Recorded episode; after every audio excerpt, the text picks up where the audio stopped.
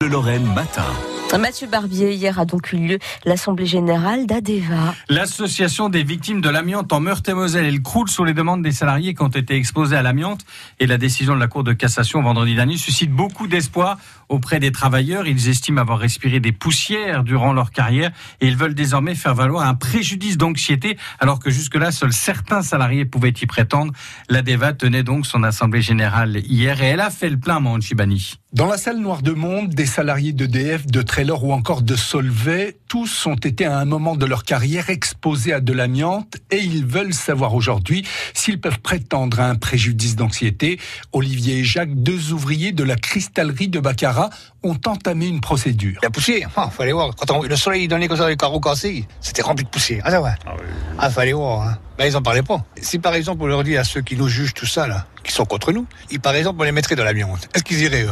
Moi, j'étais au tailleur grosse pièce. Il y avait de l'amiante, et on la poussée, il y en avait partout. Quoi. Et aujourd'hui, vous avez déposé un dossier? Combien de temps déjà Il y a 4 ans. On a passé au prud'homme, ils nous ont donné temps. On devait passer au tribunal de cassation, et puis ça a été reporté. Oui, c'est long, oui. Des procédures de plus en plus longues, faute de moyens alloués à la justice, explique Cédric de Romanet, avocat spécialiste des questions d'amiante. La principale difficulté que rencontre la justice aujourd'hui, c'est celle des moyens. Et quand on n'a pas de moyens, eh bien, euh, les choses se font, mais dans un temps euh, dé- déraisonnable. Pour vous donner un exemple, aujourd'hui, la Cour d'appel de Paris, vous avez euh, deux ans et demi pour obtenir une audience. Et les procédures peuvent durer plus de 10 ans lorsque les employeurs épuisent tous les recours. Certains salariés n'en voient malheureusement pas le bout, regrette Eric.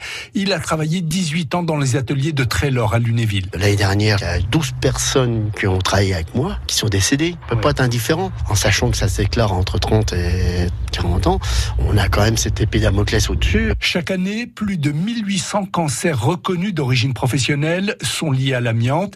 Et ce n'est pas fini, explique Bernard Leclerc, le président de la DEVA 54. On est encore sollicité dans beaucoup d'endroits parce que effectivement il y a de l'amiante qui se dégrade. On a nos enfants qui sont dans des écoles qui sont soumis encore au risque amiante. On a les hôpitaux, on a on a les bâtiments administratifs de tout ordre. Donc l'amiante, elle n'est pas derrière nous, elle est encore devant nous. Selon l'Institut de veille sanitaire, l'amiante pourrait provoquer 100 000 morts d'ici 2050. Un reportage signé Mohan Chibani, c'est à retrouver sur francebleu.fr. France Bleu Lorraine. France Bleu.